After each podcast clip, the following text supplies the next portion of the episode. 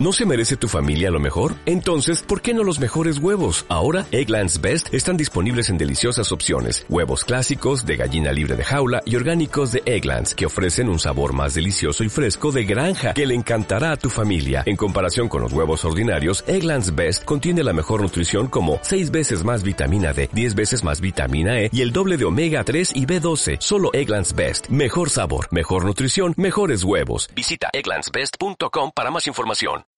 Are you, are you listening? Damn. Uh. Yeah. ¿Qué pasa, bolers? Bienvenidos a Massive NBA Show, tu podcast de opinión de la mejor liga de baloncesto del mundo, con vuestros hombres, Julián, el Cultureta. Hola, muy buenas, ¿qué tal estamos? Y también está con nosotros el holandés errante, John Ball. ¿Qué pasa, chicos? Aquí otra tarde más desde retransmitiendo desde Holanda. Sí. Y con vuestro hoster, como siempre, Vico, The Journalist. Pues hoy obviamente vamos a repasar los dos últimos, bueno, lo que queda, vaya, de las eliminatorias de la NBA. Hablaremos del de anoche de la victoria de los Lakers sobre los Denver Nuggets. Hablaremos de la victoria de Miami Heat sobre Boston. Eh, ambas eliminatorias 3 a 1. Pero también habrá que hablar un poquito de tu hombre Tyler Hero, ¿no? John Ball. The next big thing. No tengo más que decir. Yo te voy a decir una cosa, mira. A ver si se oye. Ah, pues ahora, ahora no sé quiero ir que me, me, me falla el wifi.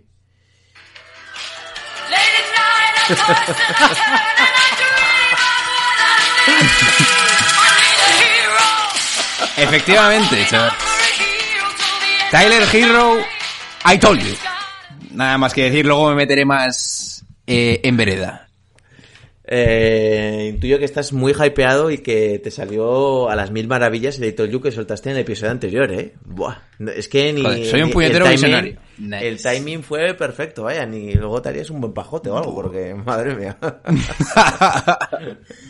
Pues sí, la verdad es que estuve... Puse La la verdad que sí, que sí, que un comentarios y-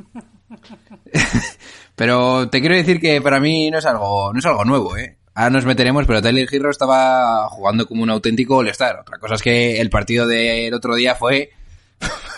Pues no sé cómo podemos categorizar a un tío que mete con 20 años 37 puntos en un Game 4 de las finales de conferencia este. No sé, poco más que Yo- decir. daddies. Yo otra cosa voy a decir, que precisamente lo comparaste con Tatum. Para mí todavía no está a la altura de Tatum.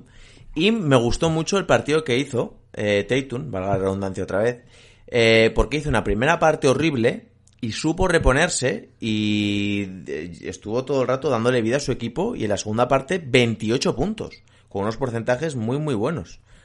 O sea, Jason Tatum me parece. Es que me parece que Boston le falta todavía un poquito, un poquito. No está todavía bien cocinado, ¿sabes? Como cuando estás haciendo ahí el pollito, ¿no? Y todavía dices, ¿ves que le queda un poco? Pues me parece que todavía le queda un poco, que tienen que ajustar ciertas piezas. Me parece que Robert Williams debería jugar 30 minutos por partido, porque es que además se ve cuando está el que el equipo mejora. De hecho, eh, es el único que tiene un más menos positivo, que tiene un más, más 10 junto con Gordon, Gordon Haywood. Y, pero bueno. Dicho todo esto, eh, yo creo que podemos ir comenzando, así que cuando las noches de NBA se hacen largas y los días pesados, siempre tendréis Massive NBA para pasar un buen rato. Comenzamos.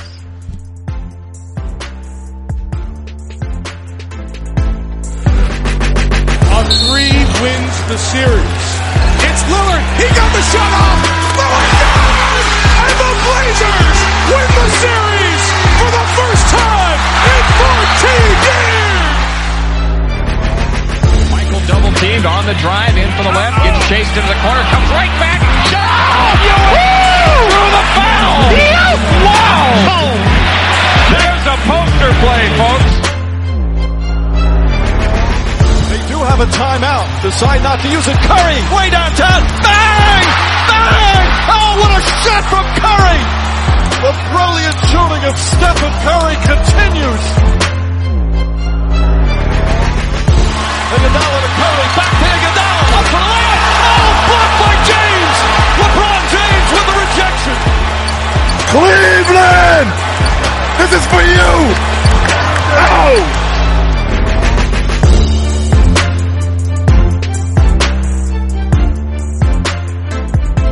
Bien, pues vamos a empezar por la última que estábamos hablando, Boston contra Miami, eh, victoria de Miami 102 a 109.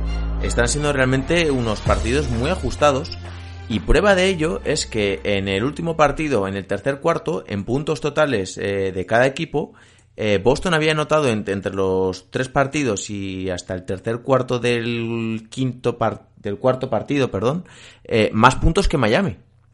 Entonces esto te da una muestra de la igualdad de la serie. Lo que pasa que al final pues son los hits los que mejor gestionan estas últimas posesiones, gestionan mejor los tiempos del partido y lo están demostrando porque se, parece que hasta se están imponiendo con facilidad pese a que se complicaron un poquito el final del partido. Puede hablar el que quiera, ¿eh? Sí, voy a dejarle a Julián porque ya ha soltado mucha, mucha mierda al principio, así que Julián, ¿qué tienes que decirnos también? Julián. Nada, que lleva siendo, bueno, como no te va a poner gaitas, eh, así que tranquilo. ¿Cómo? Que no te va a poner gaitas, así que tranquilo.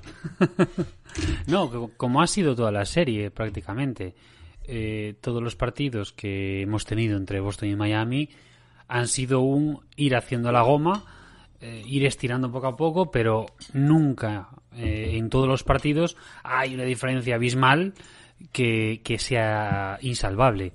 Y al final lo que vemos es dos equipos eh, jugando un poco, dos estilos, yo creo que cada vez más diferentes, pero que eh, lo tiene prácticamente hecho Miami, pero mm, el siguiente partido puede ganar cualquiera.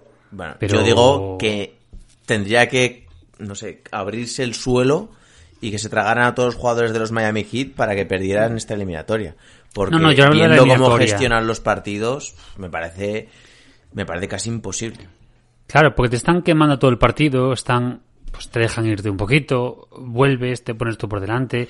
El, en este partido fue la primera vez al descanso, bueno, fue el primer, sí, el primer, el primer partido que tuvo al descanso liderando Miami. El resto había sido Boston. Y voy a decir una cosa, el mejor jugador eh, de Miami Heat, bueno, sí, el más importante, el mejor, para mí a día de hoy es Adebayo, ¿eh? Pero sin ningún tipo de duda, ¿eh? Mejor que Hero, mejor que Butler, mejor que, que todos. Me parece que es el jugador que condiciona el equipo totalmente en ambos lados de la cancha. Y de hecho creo que era el, el, máximo anotador de la serie.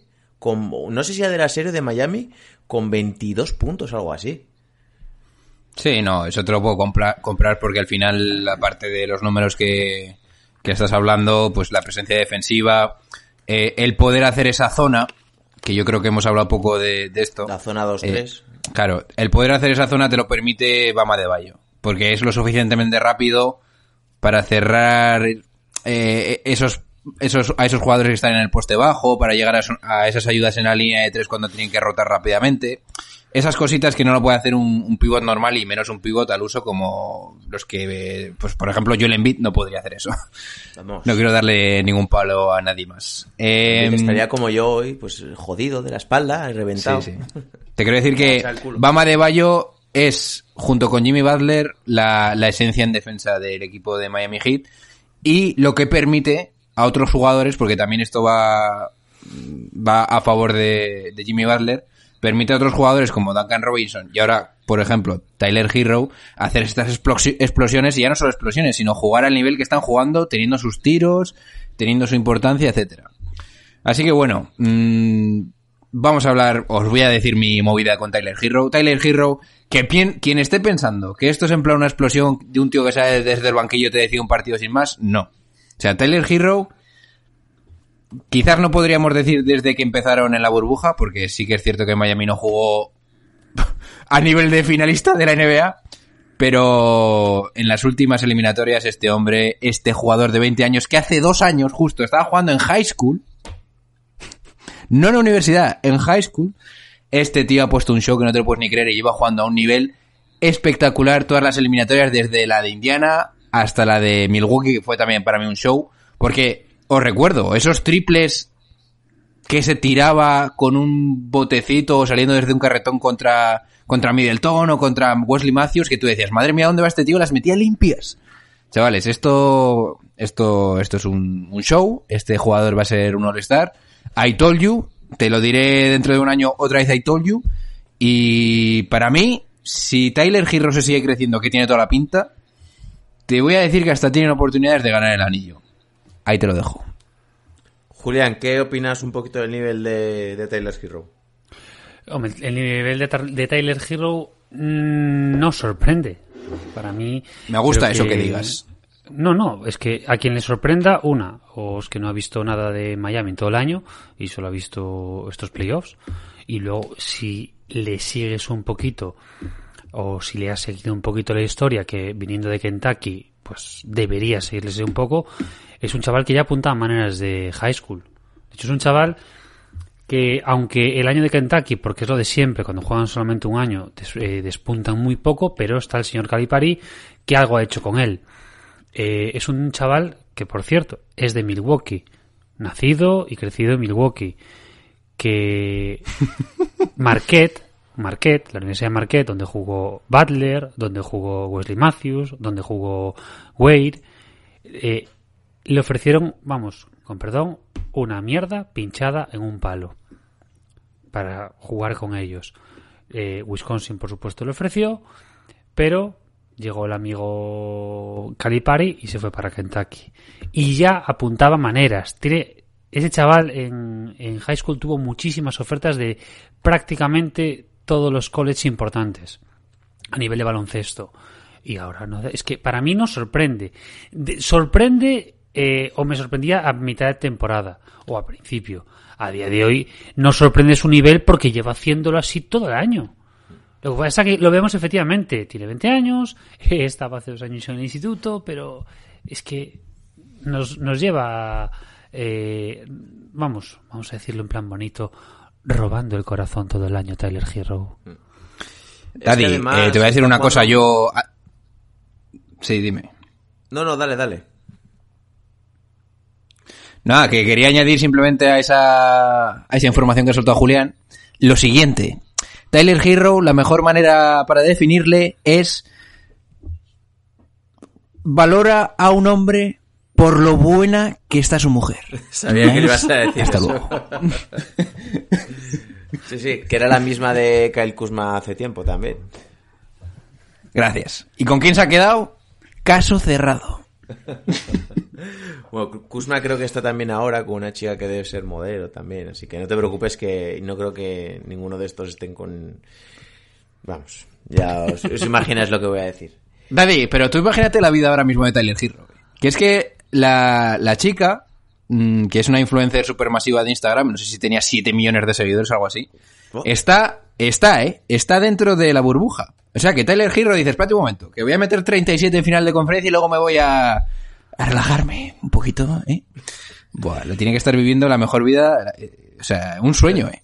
Buah. Pero lo bueno de Hero aquí es que al principio, ah, yo pues tam- no sigo mucho baloncesto universitario, pues cuando lo veías decías, vale, el típico buen tirador, tal, pero es que ahora le ves generarse unas ventajas tras bote, capaz de crearse sus propios tiros, capaz de generar para los demás. Lo tiene todo, la mecánica que tiene, esa forma también. Yo creo que si trabaja incluso un poco más su físico, flota en el aire a la hora de entrar a canasta, de hacer mates. No sé, tiene, lo tiene todo de verdad. Y se ha Vale, le falta aquí- defensa. Bueno, sí, estaba hablando de un jugador de ataque, obviamente. Y se ha encontrado Sí, sí. aquí Mi- Miami y Spoelstra con una bomba que... Porque te sale bien, no es que te haya salido bien Tyler Hero, te ha salido bien Duncan Robinson, y es que nadie se acuerda de Kendrick Nunn, que creo que ha estado elegido en el mejor quinteto de rookies y que en temporada regular había sido el mejor de estos tres. Y que Realmente. apuntaba, llegó a apuntar, hasta estaba entre los dos, tres primeros de rookie del año, prácticamente hasta el final que pegó un bajón. Claro. Pero estuvo, vamos, el primer, los primeros tres meses de temporada de Kendrick Nunn fueron espectaculares. Claro. Que es otro que viene eh, arrastrado de, de, de, de ser apartado de otros equipos que nadie lo quería. Y es que ahora, por ejemplo, a la hora de tratar de adquirir a otro, a otro buen jugador, joder, te puedes permitir dar a Kendrick Nunn y a un jugador eh, que no te interese mucho y, no sé, ir a por otra, a por otra estrella o no sé exactamente cuáles sean los planes de, de Spoelstra. Pero no sé, creo que el- no hay nadie que me sobre, te lo digo de verdad. No hay ningún jugador que diga, joder, qué asco, porque es que hasta ayer juega solo Mongil. Fíjate, de repente. No Hostia, un Oscar, ¿te acuerdas tú que en alguno de estos episodios eh, propusimos, no sé si me estáis oyendo o sí, ¿no? Sí, sí, sí, te oímos. A ver, antes de nada hay que decir que Sí, parece que, que ¿Te acuerdas que hace en alguno, John hace, no sé si un de mes, en algún episodio... Sí. Mm, propusimos el traspaso entre mm, Bradley Bill y Tyler Hero, que, me, os volvisteis locos conmigo. Os dije, es mejor eh, intentar traspasarle cuando esté en la alta y traerte una buena pistola para que explosione en el momento que quieres que explosione como es Tyler Hero en los posibles Washington Wizards del futuro. Pero es que ahora ya is over, ya no tienes ese traspaso sobre la mesa. Claro, es que también, viendo el contrato que tiene Taylor Hero, que será bastante bueno para los próximos años, vamos, ni de coña tienes que traspasarle. Porque ahora voy a decir una cosa. Vale, eh, cierto es que Miami Heat ha ido todo el año de underdog, eh, menos para hombre John Ball. Pero sí que es cierto que ha ido de tapado, no ha sido, no tienen la presión de ganar.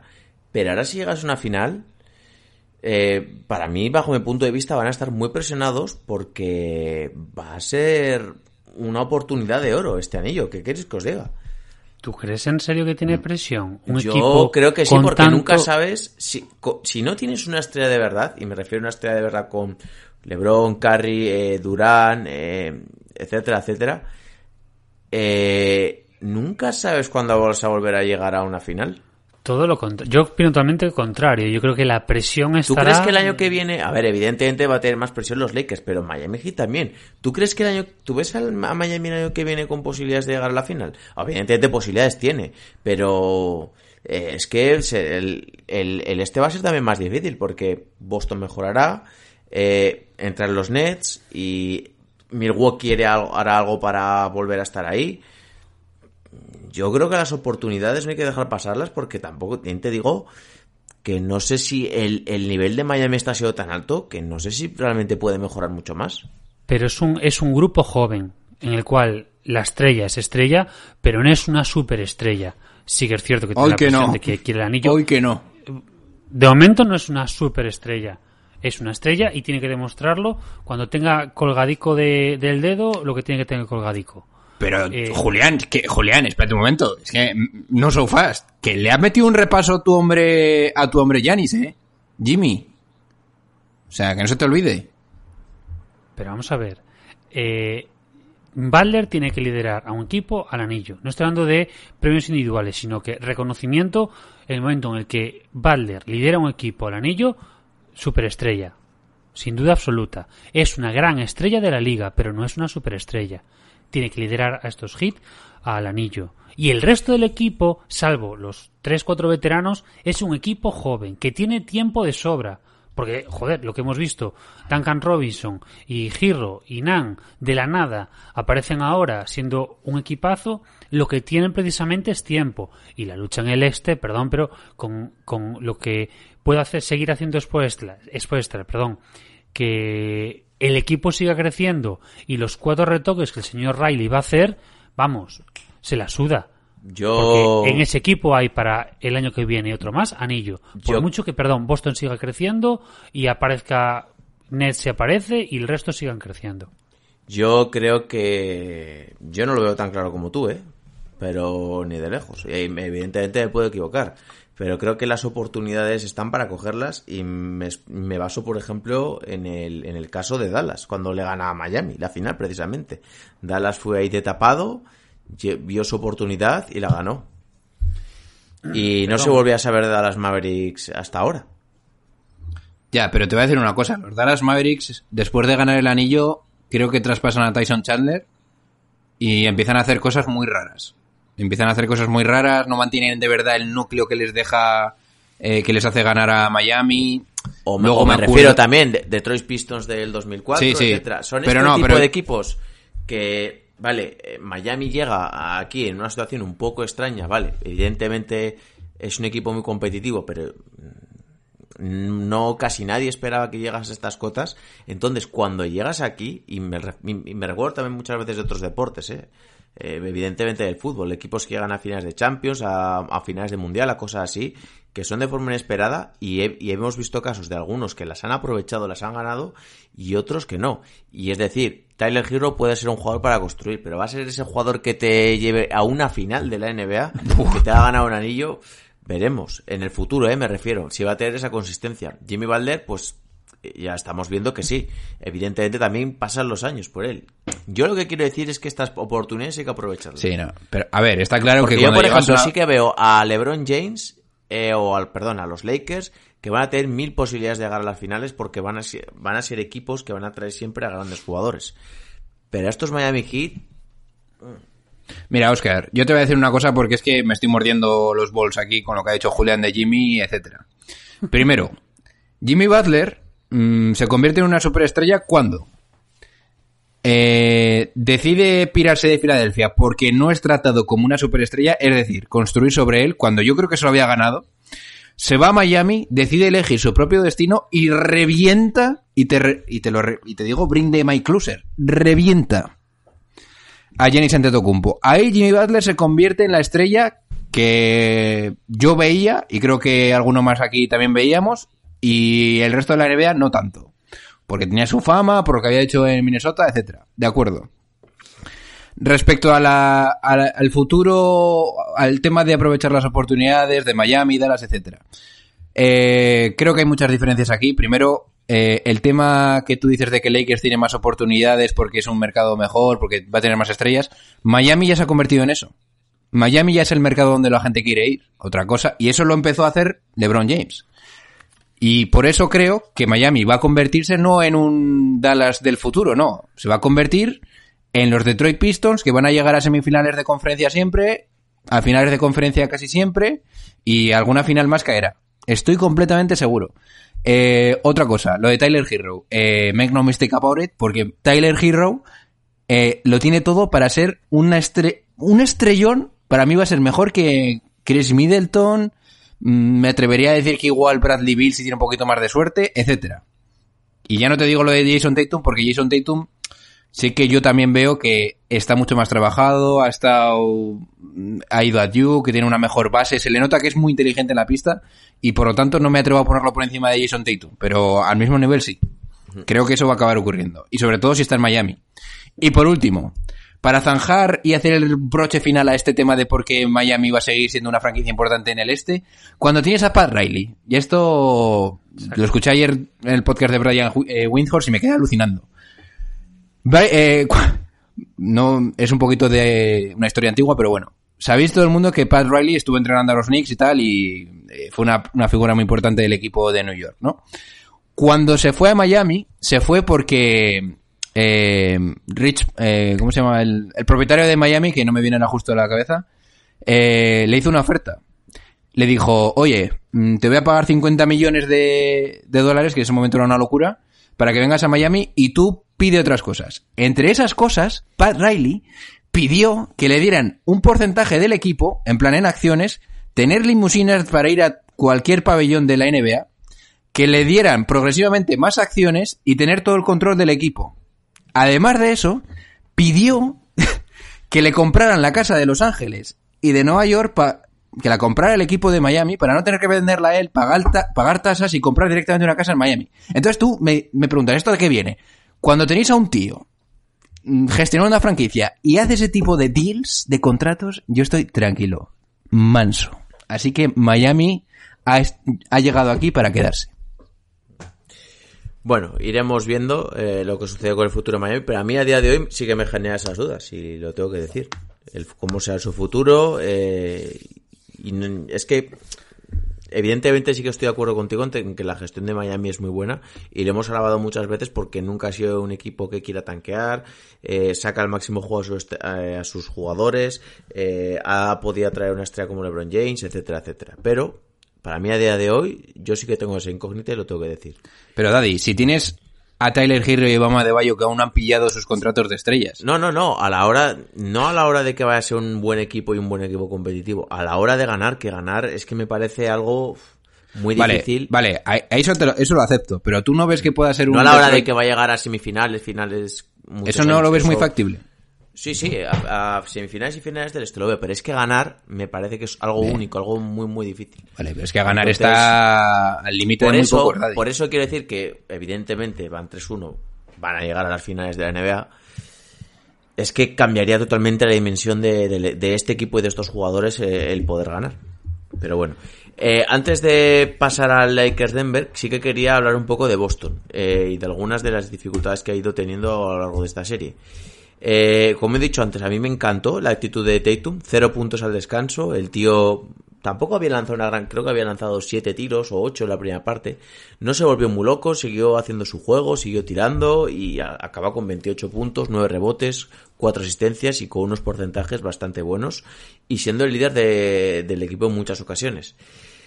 Eh, luego, claro, ya que hay cositas que no entiendo. Eh, Zeiss es un jugador que a mí me ha sorprendido en estos playoffs, pero que yo le estoy viendo bastante sobrepasado a la hora de enfrentarse a, a De. Y sí que estoy viendo que Robert Williams, es cierto que con muchos menos minutos, pero está jugando bastante, bastante mejor. No es que le esté jugando bastante mejor, sino que el equipo lo nota porque no deja de ser un pívot más atlético que puede salir, puede entrar, con, los, con sus errores de juventud, es decir, puede perseguir mejor a De y puede cerrar más la zona. ¿No creéis que debería darle más minutos a Robert Williams? Eh, o no sé, porque a mí la opción de poner a un 5, a Jalen Brown de 5, algún alero, tampoco me convence porque vas a seguir teniendo que defender a De Bayo. Entonces yo creo que te hace falta esa figura de 5. Y no quiero ni hablar de Nescanter, que al, cual, al que le han dado minutos en esta eliminatoria y no lo entiendo tampoco. Pero bueno, por suerte en Scanter ya le están quitando todos los minutos porque lo que hace es cierto que molestar y ayuda a molestar, pero no defiende una mierda. Simplemente, no, es cierto, no defiende una mierda. Yo No, sí que estoy de acuerdo contigo. Nunca ha defendido. Es que es un- pero es, es un cono, es un arbeloa de la vida que está ahí, molesta y ya está. Oye, un respeto, ¿eh? No, que juega en el Deportivo Arbeloa. Hombre, claro. Aquí cogemos a, la- a todo lo que sobra, Lendoiro lo cogía todo. y a Tristán para, re- para levantar la economía del casino de, de Coruña. Se En está fin. volviendo loco aquí, ¿eh? Sí, Bueno, ¿has- vamos a cómo centrarnos un poquito, que ahora, si no- por cierto? No, el tema de, de Robert Williams, yo sí que creo que aportaría mucho más, no por eh, eh, quitando a Thais, sino muchos minutos en conjunto. Porque una cosa que le tiene la- el, el punto pillado es la ausencia de juego interior, de ataque interior.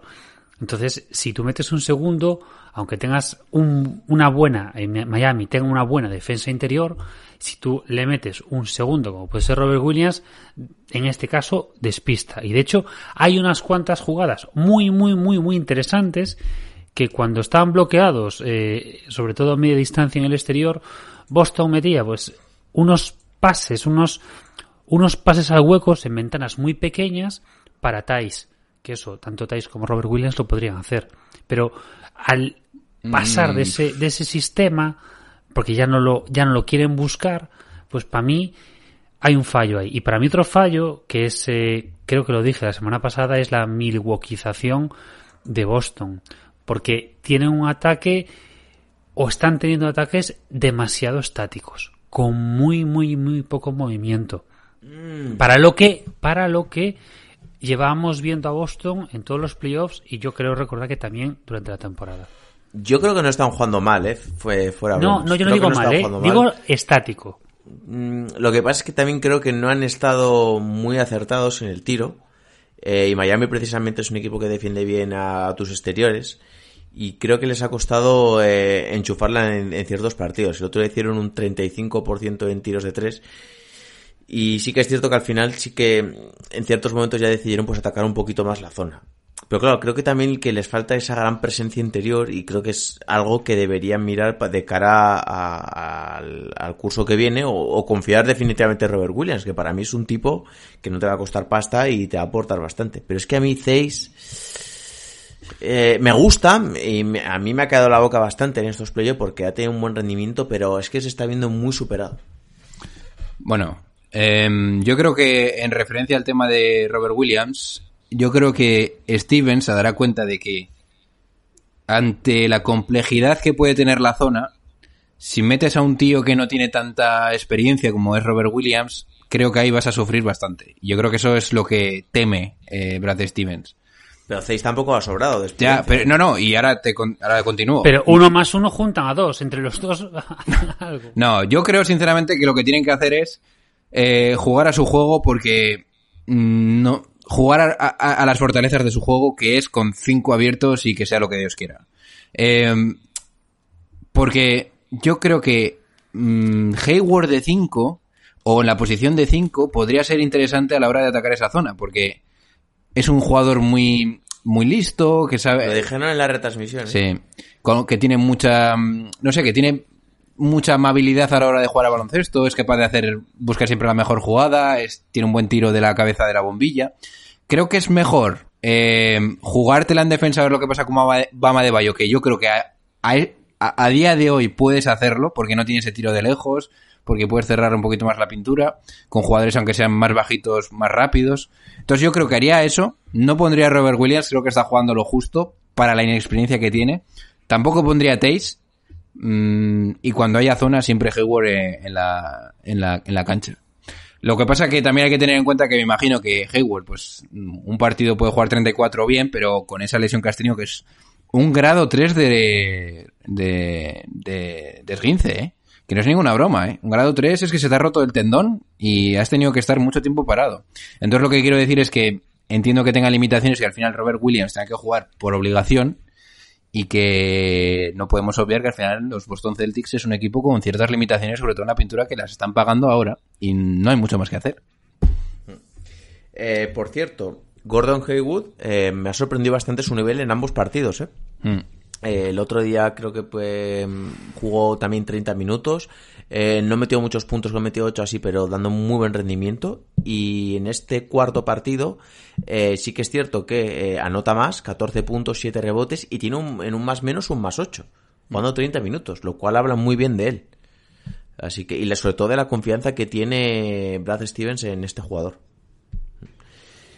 Y me da un poco de pena, pues porque al final las lesiones nos han privado de un tipo que en Boston hubiera casado muy bien y que su dimensión yo creo que hubiera sido bastante más alta. Pero bueno, veremos.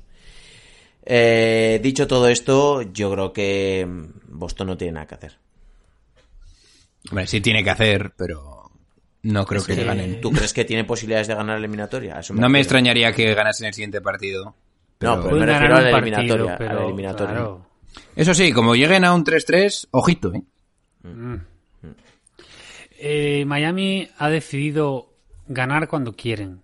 Están todo el partido, lo hemos visto en todos, incluso en el que perdieron, todo el tiempo haciendo la goma, estirando el chicle. Y cuando quieran ganan y ya está.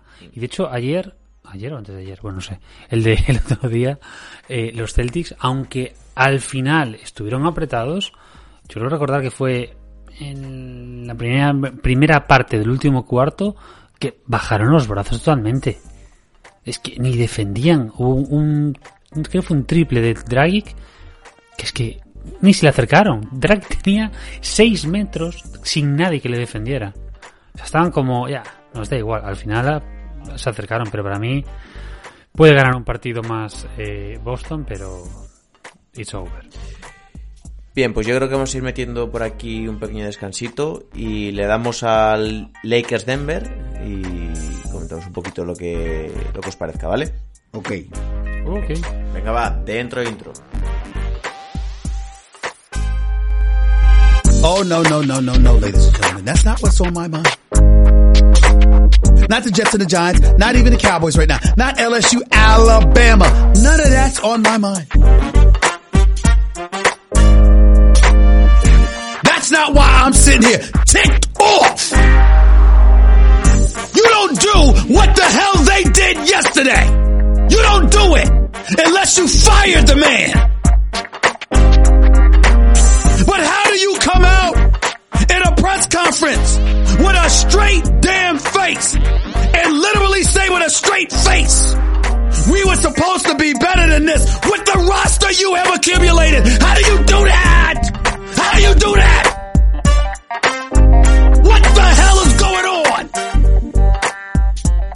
Bien, pues toca hablar de esa victoria de Los Ángeles Lakers contra los Denver Nuggets, eh, 114 a 108. Eh, y bueno, yo creo que ha sido un partido bastante clave. Eh, Denver ha peleado muchísimo, eh, pero creo que ha estado dentro de, de la complejidad y dentro de la dificultad que tenía en todo momento muy controlado por los Lakers, porque siempre han tenido una ventaja en torno a los 8 o 9 puntos, Denver se acercaba en torno a los 3, 4, en el último cuarto se ha acercado a una falta de 9 minutos, pero rápidamente siempre había una respuesta de los Lakers, pues es una canasta de forzando tiros libres que han hecho, la han hecho bastante bien el último cuarto LeBron y Davis, eh, metiendo algún triple, metiéndole un balón interior a Davis, siempre tenían respuesta para, para las acometidas de Denver. Y a mí es el partido que más me ha gustado de, de la serie eh, para los Lakers, porque han sabido manejar muy bien los tiempos. 26 puntos, 9 rebotes, 8 asistencias de LeBron.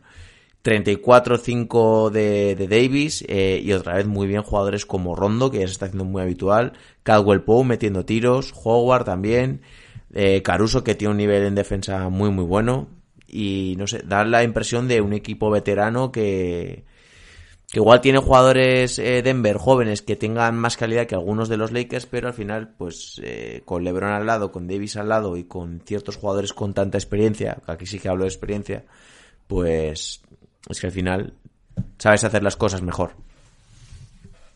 ¿Qué dices, Julián? Yo, eh, si con si con Miami lo tenía claro, aquí es la serie se terminará cuando los Lakers quieran.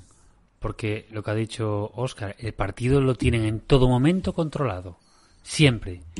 Dejan un poquito, incluso se pudieron permitir el lujo de perder un partido, pero es que no. Eh, y mira que Denver parece que le pilló el punto, o sea, porque plantea una, una defensa muy cerrada a la zona, eh, dejando que hagan lo que quieran el perímetro, porque Lakers es uno de los equipos eh, que menos tira de tres.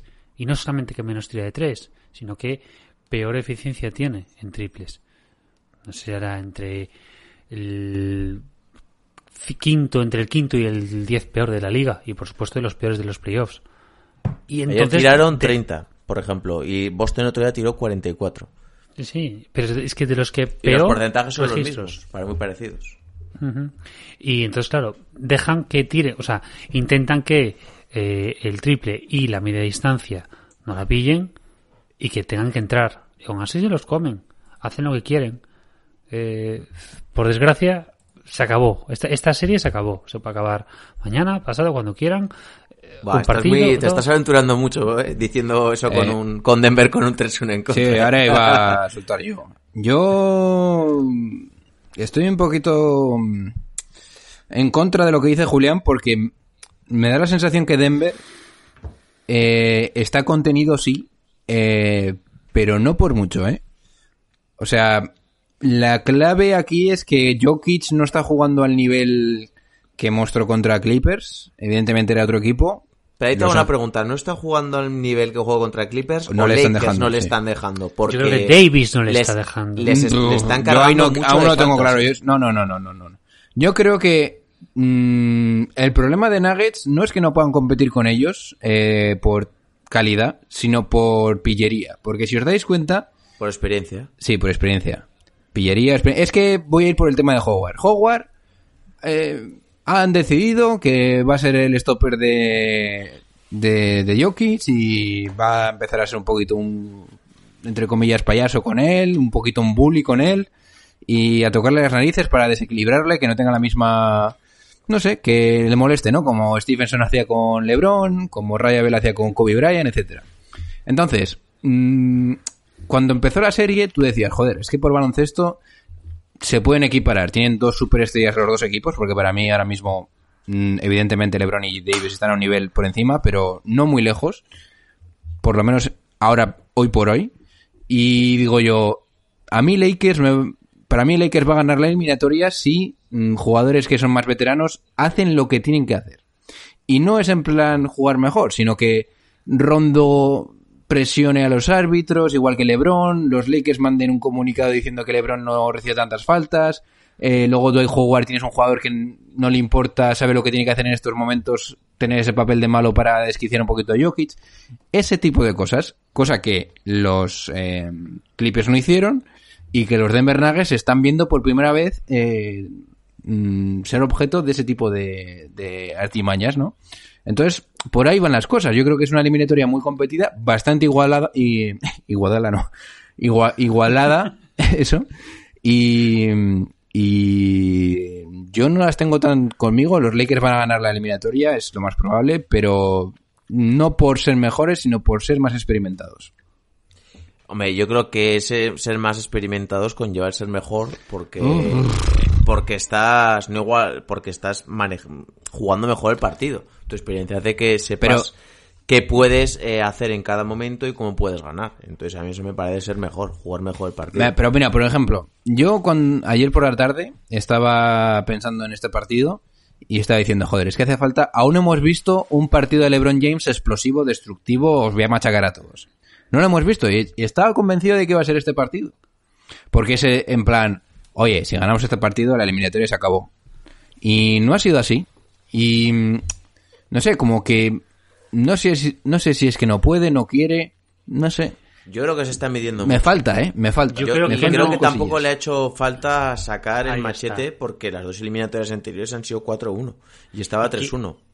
Ni quiere Con- ni con necesita, asterisco. Porque tiene a Davis también. O sea, eh, ¿para qué va a ser eh, LeBron eh, en la cabeza cuando tienes a Davis que está en un estado de forma de momento buenísimo y jugando a un nivelazo? Déjale. LeBron tiene 35 años con calma, que, que deje ir. Él lo que quiere es el anillo. Por cierto, eh, me está encantando y lo digo cada día, pero el nivel de Rondo es espectacular. Haciendo lo que tiene que hacer en cada momento, robando balones, eh, metiendo tiros importantes, metiendo triples importantes, dirigiendo al equipo y me gusta mucho que tiene muy claro el, quinteto muchas veces final con Rondo, con Caruso, con LeBron, eh, con Morris y con Davis. Eh, tienes ahí a tres generadores de balón muy buenos y también me está gustando mucho que los Lakers es un equipo que es capaz de, cuando no les salen las cosas, sacar faltas. Y que es cierto que igual se quejan en algún momento los Denver Nuggets o ese tipo de cosas que hicieron. Pero es que claro, sacaron 35 tiros libres y metieron el 80%, lo cual está bastante bien. No sé, Daddy, yo sinceramente pienso que mm, podría haber una mejor versión de Lakers. Es que, cago en leche. Eh, me gusta, me gusta, por ejemplo, que los Lakers sean capaces de decir, o que Frank Vogel sea capaz de decir, o LeBron, es que ya no sabes qué, qué decir. Oye, balones a Davis para nutrirlo al principio, evidentemente ha sido un partidazo, sobre todo en la primera mitad, pero luego no es constante en la segunda. Luego LeBron James, mm, en los últimos cuartos hoy ha metido los tiros libres, pero por ejemplo en el tercer partido me faltó un poquito. Hoy también me ha dejado una sensación que sí, que está bien. Evidentemente hay que aplaudir excesivamente lo que ha hecho con Jamal Murray. Y no solo el hecho de que le defiendas, porque yo creo sinceramente que ha habido, bast- ha habido bastantes faltas o no faltas pitadas a favor de LeBron que podían haber cambiado la, eh, eh, el devenir de este partido. Pero el Pero hecho de que ¿tuviste en LeBron diga, momento- oye, que lo cojo yo, ¿Tuviste algún momento peligrar el partido para los Lakers? Porque yo no, ¿eh? Sí, sí, sí, sí, yo sí, yo sí. Yo no, yo no lo vi en ningún va, momento. tío, en ¿eh? Pero lo vi bast- que estaba todo controladísimo. Eh, Bueno, pues yo sí. El último yo cuarto. creo es que, el último cuarto se ponen los, los Denver Nuggets a uno a falta de 10 minutos y a partir de ahí están todo el rato una ventaja de 6 puntos. Eh, los Lakers midiendo mucho los ataques, momentos, típico momento cuando quedan 2 minutos no se apresuran, alargan la posesión y justo cuando quedan 7-8 segundos buscan la falta. Eh, sabiendo lo que tienen que hacer. Y me dice mucho también esa canasta al final que mete Rondo, que es después de un eh, tapón que le hace LeBron James a Jamal Murray, llega, se para solo en la bombilla, ve que no hay nadie, mete el tirito con una confianza brutal. Yo lo vi, lo Bueno, vi muy bueno, seguros. te quiero decir. Otra cosa bueno, es que digamos sí- que no es fácil hacerlo. Vale, bien. Pues no sé cómo ponértelo. Eh, evidentemente estoy contento por lo que han hecho, ya lo habéis visto en el post y tal, que Anthony Davis esté dando este paso adelante y LeBron James acepte el, el labor de defender a Murray en el momento clave, cosa que por ejemplo no ha hecho Giannis o otros, otras estrellas. Pero creo que tendría muchas dudas si Lakers estuviese enfrentando a un equipo experimentado rodado. Yo creo que este equipo no ganaría, pues no sé, a unos pins, a los Pistons del 0-4, por ejemplo. Por ponerte un símil, ¿eh? Ya, pero es que estos Lakers juegan contra los que tienen que jugar. Bien, bien. Es que Yo- tampoco- Vale, pero te quiero decir que Pistons Que no era ganarían a, los, a los Bulls de Jordan ya, pero es que les va a dar, en teoría, para si ganan, ganar. Vale, los- pues a- a los eso habla, a- eso habla, para mí eso habla mal de la competencia que hay este, este año, que no es malo, eh, que, o sea, que, que tienen que ganarlo, pero te quiero decir que aún no veo Lakers, para la competición que hay, aún no veo a Lakers decir, pum, puñetazo en la mesa, se acabó, y sober, no hay ningún partido que ganes fácil de verdad. Porque, insisto, Yo- el triple de Anthony Davis podía haber ido a perfectamente 2-2, eh. Ya, ya, pero es que va 3-1 y lo más normal es que acabe 4-1 y así Bien, bien, acabaría en las vale. tres eliminatorias 4-1. Yo de todas formas creo que no vemos un nivel alto de los equipos. Creo que tu nivel de juego es más alto cuando tu rival el, cuando el nivel de tu rival es más alto. Evidentemente, si hubiésemos visto a una eliminatoria, y yo es lo que pienso, ¿eh? Eh, una final contra los Clippers, yo creo que estaríamos viendo otra cosa. De ambos. Yo creo que ¿eh? irían De ambos. perdiendo. Por eso te quiero decir que estaríamos viendo un nivel de LeBron más alto, un nivel de Davis más alto y quizás si fuesen perdiendo, pero es que es lo que toca.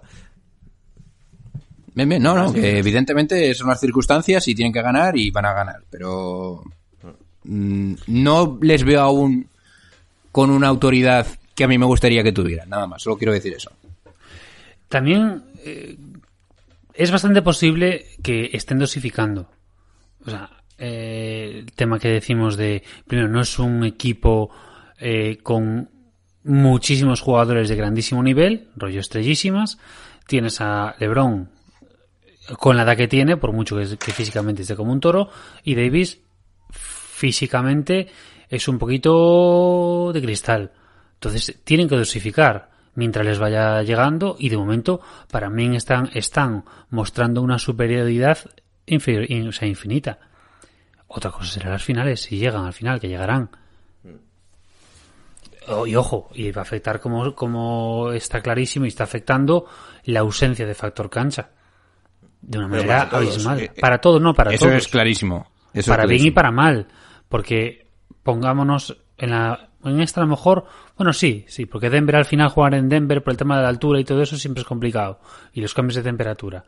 Pero en el otro lado, lo que decíamos precisamente de este de estos hits tan jóvenes, jugar en el Garden, Lo- y lo que igual aprieta, y lo que se hacían caquita. Claro. No, Entonces, pero hay en esta situación, que les ha perjudicado mucho no tener el factor cancha. Filadelfia, por ejemplo, Milwaukee el primero. Eh, Pero sí que es cierto, Bueno, Filadelfia, por es- ejemplo, creo que había jugado 30 partidos en temporada regular y había ganado 28. Sí, sí. Sí, sí, Pero en estas, en esta situación en la que tienen, están aprovechando a su manera todo. Y, Sí, sí. y, y en este caso, yo creo que no estamos viendo eh, a los Lakers en su, vamos a decir, en su prime. No están al 100%. Que ojo, a lo mejor sí que lo están. y Nos pasa como los Clippers. A mí, personalmente, a mí los Lakers no me está gustando. No me está gustando, no me entretiene, no me divierte verlo. Eh, Lo contrario justo a la otra conferencia. Que estamos teniendo dos partidos, dos equipos que están desplegando un juego tanto ofensivo como defensivo muy bueno y muy divertido. Sobre todo Miami. Pero a mí Lakers ganarán por talento. Pero Hombre, por talento y por trabajo, ¿eh? eh, Y por por defensa. Tiene muy buena defensa. mejor está defendiendo. Pero no Sí, cree, sí. pero Oscar, ¿no, de- ¿no crees que deberían ganar por talento? Más que por trabajo. Es que me Joder, toca los pero cojones es eso. que también veo Suma el yo, talento. Yo veo a Lakers la plantilla que está muchas veces cogida con pinzas, te lo digo verdad, porque es LeBron y Davis, que sí que creo que es la mejor pareja de estrellas de la NBA, pero el resto son jugadores ultra secundarios, porque Howard, Howard no había mostrado este nivel en, en estos últimos años. Eh, ¿Quién más me dirás? Kuzma, bueno, Kuzma de lo que esperábamos de él a lo que es ahora. Kuzma esperamos que fuera la tercera espada de este equipo y, y no lo es. Eh, Rondo es un jugador que vale, que pues llega en playoff y te hace buen papel, pero es que el resto es Caruso, Magui, Marquín Morris que han traído ahora en el mercado de, invierno, eh, Danny Green que está dando más pena que Cadwell Pope, pues que un día te aparece otro día, ¿no? Tampoco me parece que bien, tienen buenos secundarios, pero que lo están haciendo bien porque están jugando al lado de quien están jugando y están rindiendo muy bien, pero no sé, eh, me parece que hay otros equipos que tienen mejor mejores suplentes. Mira, si le das un valor numérico del 1 al 10 a cada uno de los jugadores, en base a su talento, el- los Lakers ahora mismo pueden ser el tercero en media de esta de estas dos finales. Porque Boston igual no tienes un 10 ni un 9, pero tienes bastantes 8 y bastantes 7. Y Miami ni te cuento. Y Miami exactamente lo mismo. Entonces, es lo de siempre, las medias. Vale, que tienes dos superestrellas que, que aparte tienen muchísima hambre de, de, de ganar el anillo, pero les falta gente alrededor. Les falta quien la acompañe. Joder, e incluso Denver, eh, quitando a las dos estrellas, pues yo creo que ahora mismo lo que hablamos en otro episodio, nos quedamos antes con Michael Porter que con Kuzma. Gary Harris es un jugador que ha bajado su nivel este, este último año, pero aún así es un tipo que metía 17 puntos por partido. Tory Craig, Monte Morris, Mason Plumlee, Paul Millsap en plan de veterano como lo tendrás aquí pues a Howard o a Magui, a ese nivel me refiero. No sé, creo que la plantilla de Lakers es muy normalita. Pero claro, es muy normalita, pero está adecuada a LeBron James y son los jugadores que ha elegido LeBron James para estar a su lado y es la gente de su confianza. Bien. ¿no? Y ya veremos si le funciona. Ya veremos dentro de. Compro lo que estás diciendo, John. Ball. Lo compraba para los Clippers, porque la plantilla de Clippers era, pues, yo de las mejores que había visto en los últimos años. Pero. A ver, yo lo único que digo es que más te vale LeBron ganar el primer partido en la final. Porque sí que vería ciertas posibilidades de perderla como pierdas el primer partido. Porque de ahí a que luego en el siguiente partido empiecen los tiradores de Miami a volverse locos o alguna cosa así y se te vaya el segundo, yo no sé si te levantas de ahí, ¿eh? Bueno, ya veremos. Para eso veremos las finales, que todavía pues quedan por jugar eh, algún partido de estas finales de conferencia. Pero yo creo que hay ganas y además apetece, tío, una final Lakers-Miami, ¿no? Yo creo que molaría bastante. Mm. Hombre, a mí no me va a molar porque voy a- me da el no John Paul, que va a estar ahí metido en la cama. ¡Ah, Pues nada, que pase Denver. no! Bueno, sí. Eh, por Bueno, luego, nos, lo- luego nos metéis unos palitos, ¿eh? En forma de anónimo, cabronazos. Pero bueno. Eh, no sé, ¿qué Un abrazo? Lebroniers. Nada, que por ir acabando el programa, que, que- ¿qué ocurriría si ahora Denver Nuggets hace la remontada? Buah, pues yo ya lo habría visto todo. Nos vamos, eh. Buah. No, no me voy porque hay que comentarlo, pero no sé, sería lo más histórico del mundo. Sería lo más que histórico de- cierto que lo que lo estuvimos hablando, no sé dónde lo oí, que no tenía ta- que había que había que poner un poco el asterisco, y fíjate que diga yo esto, en el- los 2-3-1 que había levantado Denver porque claro, son sin público en contra. Siempre al final es más difícil pues levantar un partido en campo neutral y de esta forma que contra un Más fácil, ¿no? contra, contra el can- contra un- en un- contra- que el rival juegue con su cancha. Y sí que es cierto que estaban diciendo que eh, estaba habiendo menos lesiones y todo esto tenía que ver con los viajes. Con que no hay viajes, los jugadores descansan mejor y anda que no tiene que ver eso, que acabes un partido, te metas en el autobús, al hotel, al avión, duermas dos horas de mierda, eh, no se recupera igual tu pierna o la parte que te duele y... Pues sí, no, tienes razón, está claro. Y sobre todo si vas a tu habitación y está la mujer de mujer. Eso es con lo que te has quedado de todo, ¿no? es lo único que me interesa. Por eso les dejaron entrar a las familias en, estas, en estos momentos ya. Para que ya puedan relajarse y no tengan que pagar masajistas. Sí, para que no tengan que ir a por elitas de pollo, ¿no? Efectivamente. Dicho todo esto, eh, seguramente el domingo tengamos alguna sorpresita. ¿Mm? John Ball. Sí, está ya todo, está ya todo fichado y firmado. Alguna novedad, así que estar muy atentos. Evidentemente habrá crímenes de la que hay Laurel, pero no de la forma en la que esperáis. Así que veremos. Eh, esta noche creo que juegan, eh, si es Miami-Boston, eh, un rápido pronóstico. Miami. Miami. Miami. Mi pronóstico es, mi pronóstico es I told you. Pues venga, yo voy a decir 3-2, ah, porque se alarga la serie que me está gustando. No puedo Van- es que es eso. Vamos a, llegar al final y no sabes quién va a ganar. Para mí, quien gane estará bien a ganado, mí, pero yo voy a Miami 3-2 está por aplastando, porque, tío. porque quiero que gane Boston un partido más y ver más de esta serie que me está gustando, pero me extrañaría mucho que no se lo, que Miami no cerrase esto. Eh, y en el del sábado es el Lakers Denver. ¿Veis el 4-1 o veis un 3-2? Yo solo te digo que como hay un 3-2, hay un 3-3. ¿Y si hay un 3-3? Ahí me, me, me- me- ir llamando a la ambulancia. Yo Julián. repito lo que dije al principio. La serie se terminará cuando los Lakers quieran. Yo también. Yo sí que veo un partido muy igualado y que al final se lo acaban llevando los Lakers. Eso es lo que dibujo en mi cabeza, pero bueno, eh, como al final hemos hecho 500.000 pronósticos y ya no me acuerdo ni de la mitad de cosas que he dicho, ¿Dónde Oh. fue mi bracket? me estoy jombolizando. Ahí, ahí.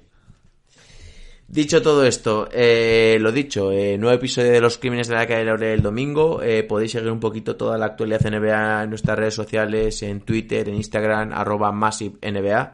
Y se van despidiendo de vosotros eh, vuestro hombre Julián, el cultureta. Que pasáis un buen fin de semana, amigos de Hero. Eh, vuestro hombre John Ball, eh, lo dicho, también podéis ver sus vídeos en nuestro canal de YouTube, arroba Massive, bueno, sin arroba Massive NBA. Eh, I need a hero. Nice. Linita Hero. Y a su novia. Sí. Y vuestro hombre Vico. Bueno, un saludo a todos, pasar un buen fin de semana. Chao, chao. Adiós. Adiós. A three wins the series. It's Lillard. He got the shot off. Lillard does! And the Blazers win the series for the first time in 14 years. Michael double teamed on the drive in for the left, gets chased into the corner, comes right back. Shot! You through the foul! Wow! Oh. There's a poster play, folks. They do have a timeout. Decide not to use it. Curry way downtown. Bang! Bang! Oh, what a shot from Curry! The brilliant shooting of Stephen Curry continues. Iguodala to Curry. Back to Iguodala. Up for the layup. Blocked by James. LeBron James with the rejection. Cleveland! This is for you! Oh!